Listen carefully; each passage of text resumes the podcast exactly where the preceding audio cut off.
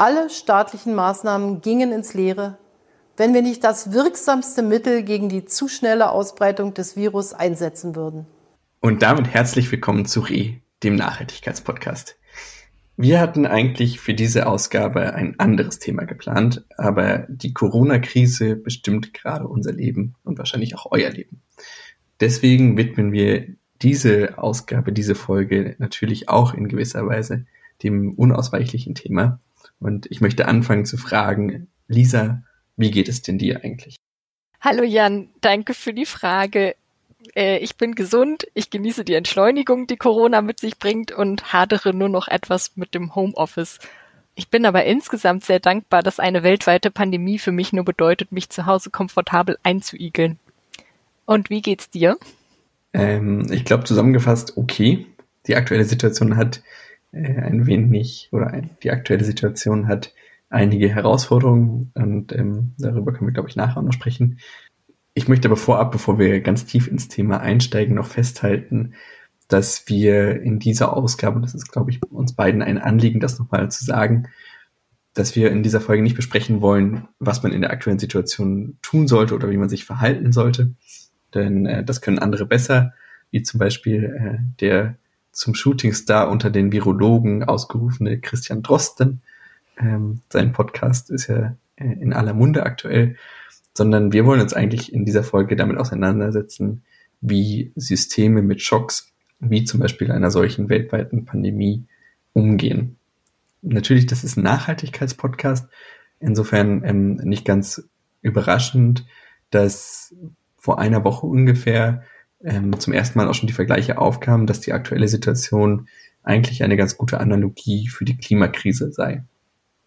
Mit drastischen Maßnahmen sei zum Beispiel auch die Klimakrise zu bewältigen und je früher man diese Maßnahmen ergreife, desto wirkungsvoller. Man muss aber, glaube ich, festhalten, dass die aktuelle Corona-Krise auch zu vielen Nebeneffekten führt, die sich aufs Klima auswirken. Es gibt kaum noch Flüge, Tausende von Produktionsanlagen stehen aktuell still und die Stromversorgung wird grüner, weil zum einen weniger Strom verbraucht wird und es gleichzeitig auch recht warm und windig ist und der Gaspreis entsprechend niedrig ist. Deswegen ähm, wird viel erneuerbarer Strom produziert und das setzt den klimaschädlichen Kohlestrom unter Druck. Und es gibt eine Berechnung der Energieberatung NRWs und die rechnet wegen des Shutdowns damit, dass die deutsche Industrie in diesem Jahr allein bis zu 20 Prozent weniger Strom verbrauchen könnte. Und das würde 12 bis 25 Millionen Tonnen CO2 einsparen. Und in den vergangenen Folgen haben wir auch das ein oder andere Mal über die Klimaziele Deutschlands gesprochen. Und ähm, mittlerweile gehen erste äh, Experten davon aus, dass es tatsächlich sein könnte, dass Deutschland dieses Jahr die Klimaziele tatsächlich noch wieder einhält, aber natürlich aus einem eher traurigen Anlass. Ja, es gibt auch eine weitere Parallele zwischen der Corona-Krise und der Klimakrise. Ein Begriff, über den wir in vergangenen Folgen immer mal wieder geredet haben, ist der des exponentiellen Wachstums. Wirtschaftswachstum ist so ein Fall. Ähm, dazu könnt ihr in der entsprechenden Folge mehr hören. Und momentan ist es ja ein sehr anschauliches Beispiel dafür, wie ein solches Wachstum funktioniert, wenn sich alle drei Tage die Fallzahlen der Kranken verdoppeln und am Anfang die Fallzahlen eben ganz langsam angestiegen sind und es jetzt rasend schnell gehen, dass wir eine Zehntausender Marke nach der anderen knacken.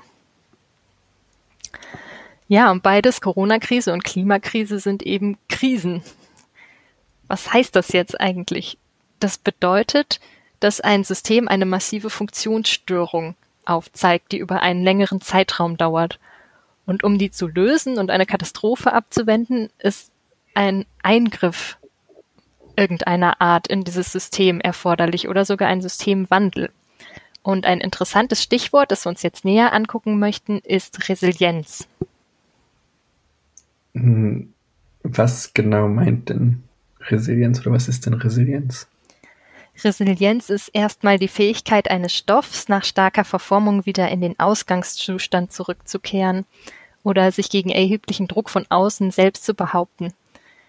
Ein ganz simples Beispiel, wenn ich einen Küchenschwamm in die Hand nehme und zudrücke und dann wieder loslasse, dann springt er sofort wieder in die Ursprungsform zurück. Das ist also ein resilienter Stoff. Okay. Und diese Idee kann man auf alle Arten von Systemen übertragen. Auf, auf Einzelpersonen, also wir als Person sind ja auch ein System, Gesellschaften, Ökosysteme, technische Systeme und so weiter. Äh, man kann das auch als Stehaufmännchen-Effekt umschreiben. Und im Individuellen, also bei Einzelpersonen, kann es bedeuten, dass einzelne Menschen persönliche Krisen meistern. Zum Beispiel, wenn eine Person einen Schicksalsschlag erleidet, Krankheit oder Tod einer geliebten Person und sich aber wieder berappelt, also einen konstruktiven Umgang damit findet, ähm, dann wäre das ein Beispiel für Resilienz. Ähm, hier wird gerne Natascha Kampusch genannt. Die war ja jahrelang, wurde sie gefangen gehalten und äh, nachdem sie sich befreien konnte, ist sie aber in der Lage, zumindest nach außen, ein ganz normales Leben zu führen. Und die Psychologie beschäftigt sich auch im Rahmen der Resilienzforschung genau damit. Die eigene Resilienz ist nämlich dynamisch. Das heißt, man kann sie sogar trainieren. Das heißt, ich kann lernen, ein besseres Stehaufmännchen zu werden. Ganz genau. Aber auch hier können das andere besser erklären als wir. Ich möchte aber noch ein anderes Beispiel nennen. Wir finden das Konzept auch in der Natur wieder, bei Ökosystemen zum Beispiel. Ähm, hier wäre ein Fall die Regeneration von Wäldern nach Bränden. Wenn ein Wald nach einem schweren Waldbrand es schafft, äh, trotz so einer krassen Störung wieder zu seiner ursprünglichen Funktionsweise zurückzufinden, dann würde man ihn als resilient bezeichnen. Wenn er dagegen in einen anderen Zustand übergehen würde, also sich zum Beispiel nach dem Brand in eine Steppe verwandelt, wäre er nicht resilient.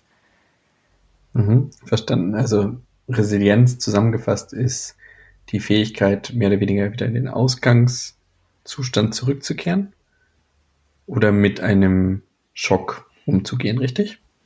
Ja, so die Widerstandsfähigkeit eines mhm. Systems. Mhm. Mhm. Und wo ist da der Bezug zu der aktuellen Corona-Krise? Ja, spannende Frage.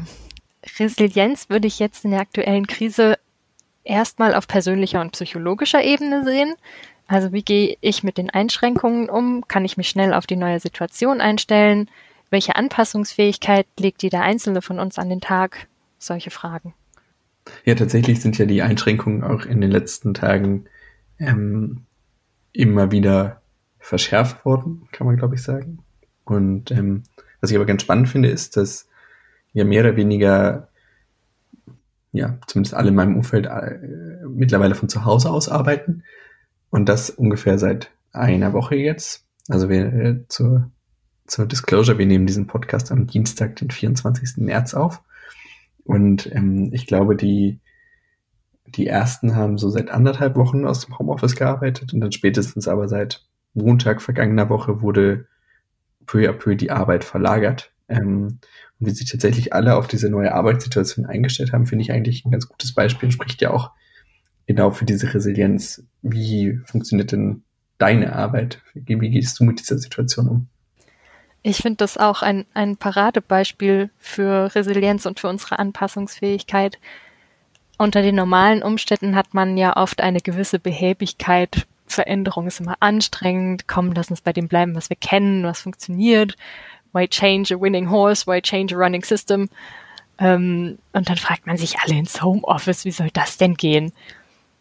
Aber man sieht jetzt, wenn es die Umstände erfordern, sind Änderungen total schnell möglich und man kann sich total schnell umorientieren. Und bei meinem Büro war es auch so. Das ist wahrscheinlich sehr repräsentativ für Büros in Deutschland im Moment. Wir sind alle innerhalb der letzten Woche ins Homeoffice umgezogen.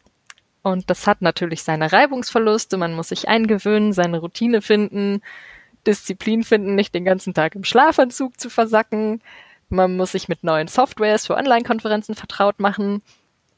Aber mit jedem Tag ruckelt es sich mehr zurecht und die Abläufe werden routinierter und wir können unsere Arbeit im Prinzip weitermachen wie vorher im Büro. Also ich finde das ein Paradebeispiel für Resilienz. Mhm. Ich finde das ganz spannend, weil ähm, bei meiner Tätigkeit sitzen meine Kolleginnen und Kollegen ähm, sowohl in Berlin als auch in London, in UK. Das heißt, wir sind sowieso es gewöhnt, ähm, remote zu arbeiten, weil wir auch viel unterwegs sind und weil wir ähm, viel von zu Hause arbeiten und weil wir äh, es wichtig finden, sozusagen so flexibel wie möglich zu arbeiten. Insofern war das für uns gar keine große Umstellung. Ähm, ich habe das aber dann mit Spannung beobachtet, wie ja viele andere Organisationen eben damit umgehen mussten, nicht weil sie es wollten, sondern weil sie eben dazu gezwungen waren. Ja, wenn man gezwungen ist, dann geht viel schneller, als man vorher gedacht hätte. Und da finde ich auch spannend, wie sich die eigene Wahrnehmung verändert und wie schnell das geht. Also noch vor zwei, drei Wochen wäre es ja undenkbar gewesen, die gesamte Republik ins Homeoffice zu befördern. Und mit den extremen Veränderungen der Umstände jeden Tag ist aber heute schon eine komplett andere Welt als noch vor zwei Wochen und es scheint einem dann auf einmal nicht mehr absurd. Und da passen wir uns alle ja sehr an und, und verändern jeden Tag unsere Wahrnehmung und gewöhnen uns daran. Ähm, ja, du hast eben das Wort Zwang benutzt, also sozusagen, und ich habe es vorher auch einmal gesagt, dass wir zu etwas gezwungen werden, dass, dass die Veränderungsfähigkeit beschleunigt. Bei mir war das ein bisschen ähnlich. Ähm, die Kitas haben ja zugemacht, beziehungsweise sie wurden äh, gezwungen zuzumachen. Ähm, und das ist für mich eine ganz spannende Erfahrung gewesen, weil ähm, unser aktuelles System schon sehr äh, darauf ausgelegt ist, finde ich, zu funktionieren. Also, äh, dass die Kita mal einen Tag schließt, ist kein Problem, ähm, wenn man sich darauf einstellen kann, aber das ja geplant ist.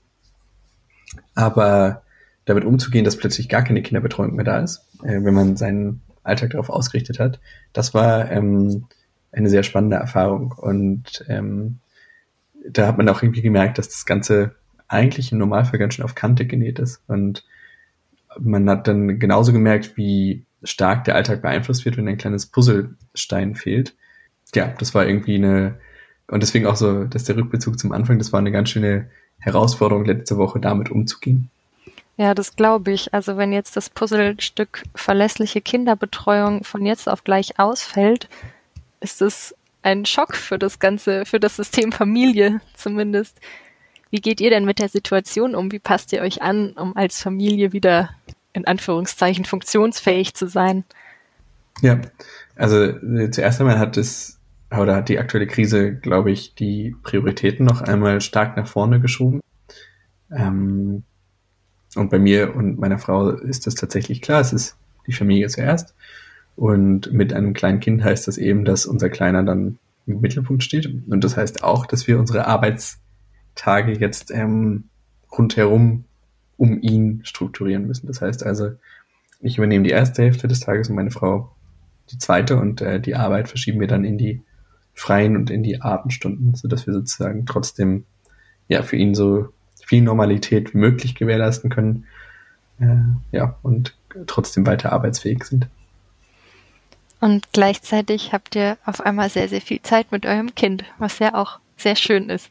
Was schön ist, was wo aber auch herausfordernd ist, ähm, um das vielleicht noch abschließend zu teilen, weil natürlich in, in einer Wohnsituation mit einem Kleinkind ähm, man nicht unbedingt darauf ausgelegt ist, 24 äh, Stunden, sieben Tage die Woche miteinander zu verbringen. Das ist sehr schön, aber es hat auch seine Schwierigkeiten. Ja, hat wie alles im Leben seine Vor- und Nachteile. Das stimmt, ja. Ja, äh, wir haben jetzt viel über die Resilienz aus individueller Sicht gesprochen. Man kann Resilienz aber auch ganzheitlicher sehen und auf Gruppen oder die gesamte Gesellschaft beziehen. Aktuell stehen ja die wirtschaftlichen Auswirkungen der Corona-Krise sehr im Vordergrund und das eindrücklichste Beispiel sind wahrscheinlich die radikalen Einkommenseinbußen, die einige Berufsgruppen erleben. Zum Beispiel sind durch das Stillstehen des kulturellen Lebens freischaffende KünstlerInnen quasi über Nacht ihre Einkommensquellen weggebrochen. Gleichzeitig sind andere Berufsgruppen sehr viel weniger betroffen. Beschäftigte im öffentlichen Dienst zum Beispiel müssen wahrscheinlich keine Einkommenskürzungen befürchten. Wie gehen wir als Gesellschaft damit um? Wie mildern wir diese Ungerechtigkeit ab? Oder was machen Unternehmen, die auf globale Lieferketten bauen und in Lieferantenländern die Produktion stillsteht? Und um diese Probleme abzumildern, hat die Bundesregierung ja gerade ein riesiges Hilfspaket aufgesetzt, das ähm, diese Berufsgruppen und diese Unternehmer unterstützen soll. Mm, und es geht halt am Ende vor allem um das Geld. Wie ist denn da der Zusammenhang zwischen Geld und Resilienz? Kann man eigentlich sagen, dass je reicher man ist, je mehr Geld man zur Verfügung hat, desto resilienter ist man? Das finde ich eine gute Frage. Ich würde denken, Geld gibt erstmal eine gewisse Flexibilität. Also bei dem Beispiel mit dem Wald und dem Waldbrand wüsste ich jetzt nicht, wie Geld weiterhilft, aber bezogen auf wirtschaftliche Zusammenhänge scheint mir das erstmal plausibel. Wer jetzt gerade einen Puffer angespart hat, ob als Unternehmen oder als Einzelperson, hat es bestimmt erstmal leichter. Wobei tatsächlich auch bei dem Wald und dem Brand ähm, könnte man das Beispiel ja machen, zu sagen, ähm, das ist dann aber, das hilft dann nur dem Wald sekundär, aber man kann den Wald natürlich mit entsprechenden Ressourcen auch schützen. Also der, da ist dann eher die Frage des Gesamtsystems. Ähm, der Wald erholt sich vielleicht auch schneller, wenn entsprechend wieder äh, forstwirtschaftlich geholfen wird und so weiter und so weiter. Also vielleicht auch da gibt es den Zusammenhang zwischen Geld und Wald. Ja, das wäre auf jeden Fall mal was, worüber man nachdenken kann. Und die Krise zeigt uns jetzt auf jeden Fall, wo Vulnerabilitäten liegen eben auch finanziell, wo das System Schwachstellen hat. Wir machen uns zum Beispiel von globalen Lieferketten abhängig, dann fällt auf einmal über Nacht die Globalisierung aus. Und dann zeigt sich, wo wir Alternativen haben und wo nicht und wo wir dann nachbessern müssen. Das finde ich eigentlich ein ganz spannendes Beispiel. Hm, lass uns da doch nochmal ansetzen.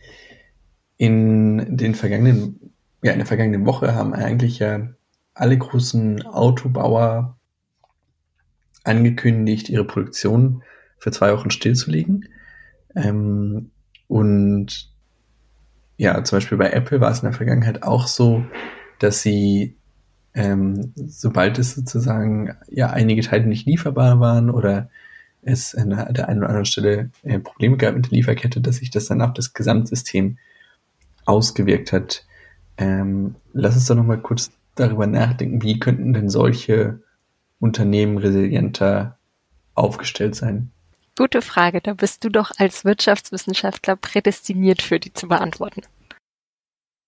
Ja, okay. Also das, das Wichtigste ist, glaube ich, auch wie Privatperson, dass Unternehmen in der aktuellen Situation liquide bleiben, also genug Geld haben, um ihre monatlichen oder ihre aktuellen Ausgaben zu decken. Ähm, ich glaube, vielleicht kann man das ganz gut an einem Beispiel darstellen. Wo, also wenn du ein Einkommen hast von monatlich 120 Euro und du hast Kosten für Miete und Lebenshaltungskosten, was auch immer, von 100 Euro, dann kommst du ja eigentlich in den normalen Zeiten ganz gut über die Runden und könntest 20 Euro jeden Monat zurücklegen oder damit irgendwas anstellen. Mhm. Wenn du jetzt aber aufgrund der aktuellen Situation in Kurzarbeit gehen musst, dann entlohnt dich vielleicht dein Arbeitgeber nur noch zu 50 Prozent, weil du nur noch zu 50 Prozent arbeitest. Und dann kommen 60 Prozent der verbleibenden Differenz zu deinem normalen Gehalt vom Staat. Das heißt, dein Einkommen liegt plötzlich nur noch bei 96 Euro. Das heißt, meine Ausgaben von 100 Euro kann ich nicht mehr decken. Genau. Das heißt, eigentlich musst du dann dein Einkommen von jetzt 96 Euro nutzen und dann noch aber 4 Euro aus dem irgendwo hernehmen, um deine monatlichen Kosten zu decken. Und ja, entweder nimmst du das Geld aus Ersparnissen, das heißt, du musst aber auch genügend gespart haben, um dich äh, damit über Wasser halten zu können.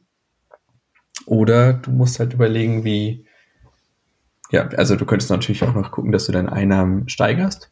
Also vielleicht findest du, bist du in der aktuellen Situation jemand, der äh, Medizinprodukte verkauft oder wie, ich habe das äh, an anderer Stelle gelesen, es gibt jetzt die ersten ähm, Versuche, die auf Parkplätzen Desinfektionsmittel, selbstgemischtes Desinfektionsmittel verkaufen für 25 Euro pro Flasche. Insofern vielleicht ähm, spannendes Businessmodell. Oder du musst dich vielleicht von einem teuren Hobby trennen, um deine Ausgaben zu senken. Das sind so die Optionen, die du hast.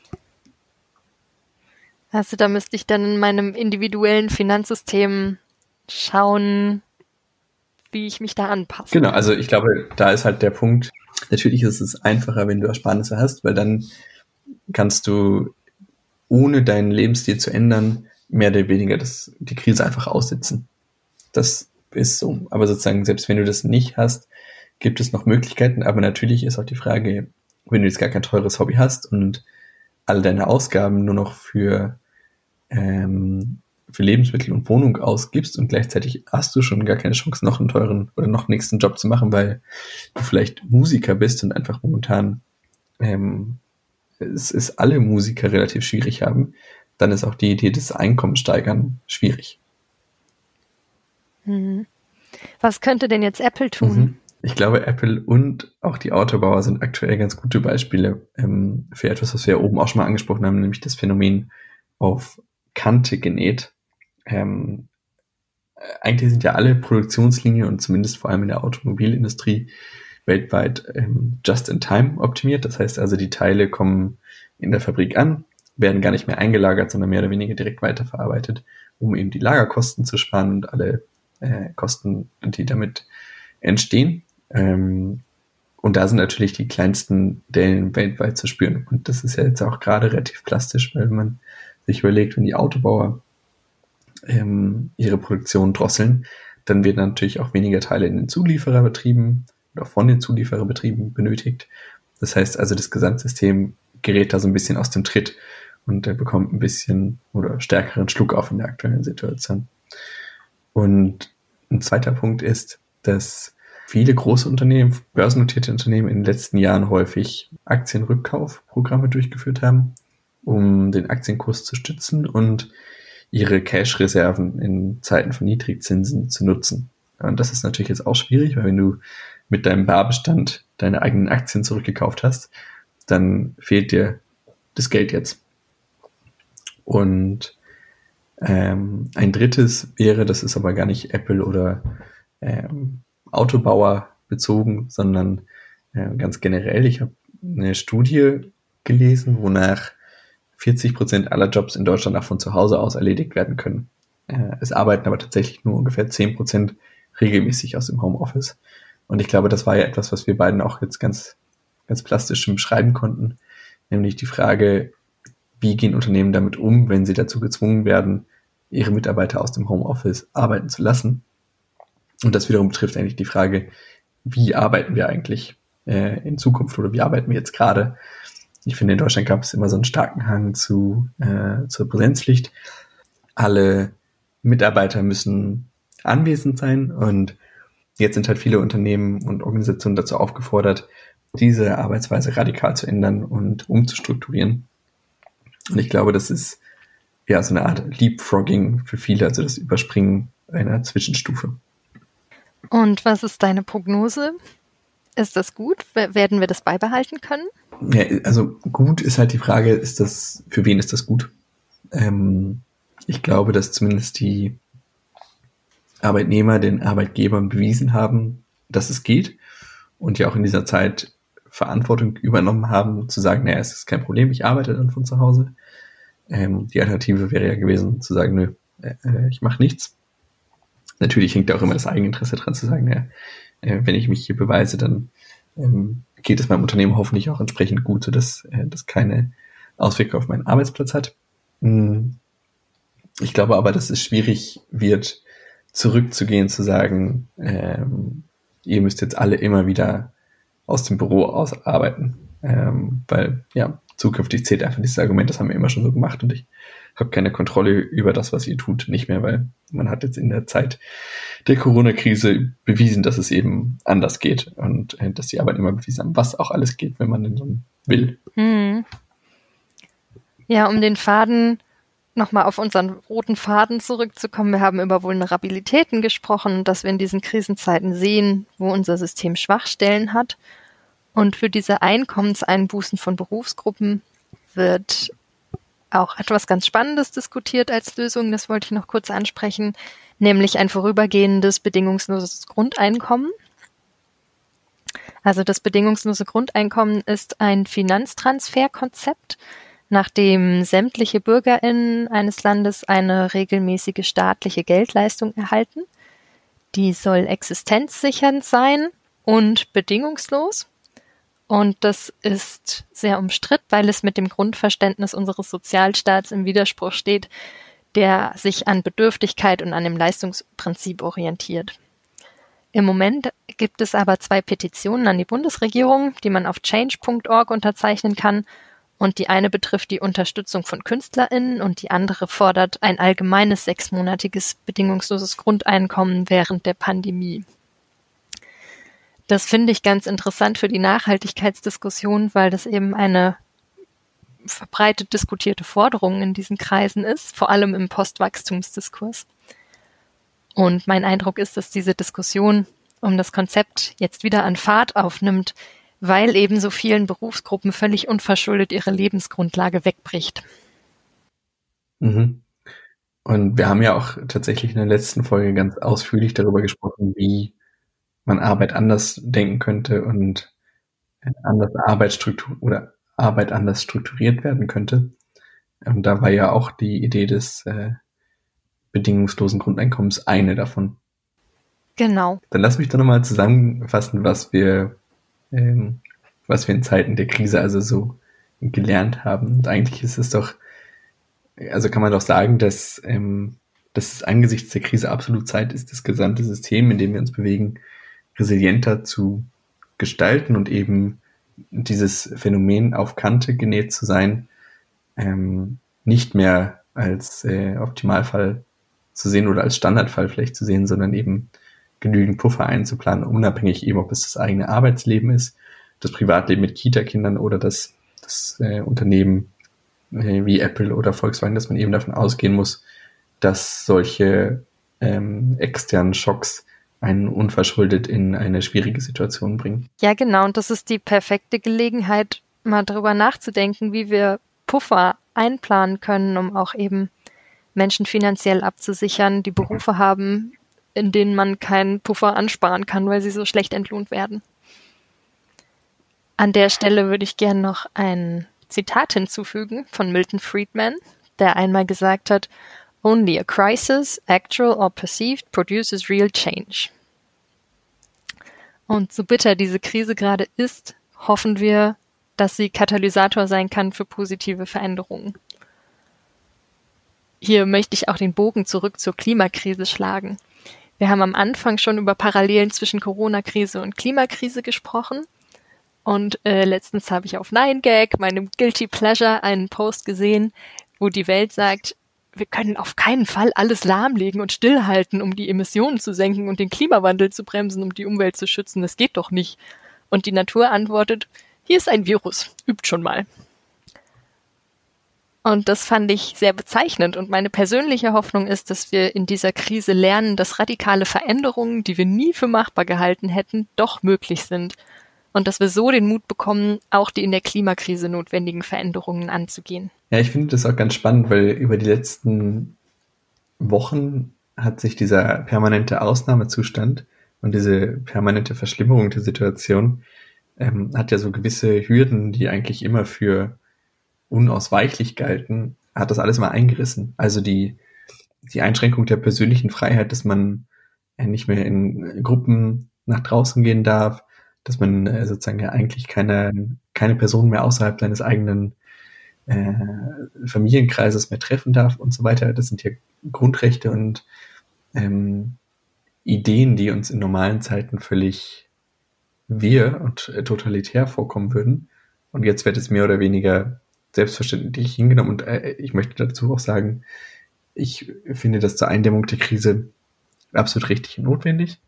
Es ist aber spannend, was alles möglich und machbar ist, wenn man denn muss. Genauso wie die Veränderung des Arbeitslebens aus dem Homeoffice zu arbeiten, wo es denn eben geht.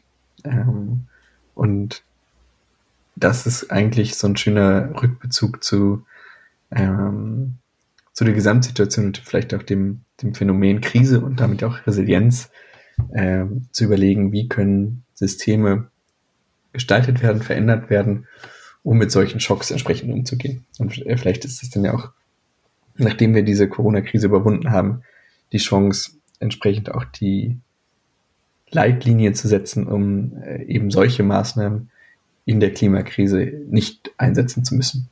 Das ist zumindest meine Hoffnung die ich hundertprozentig teile. Hervorragend.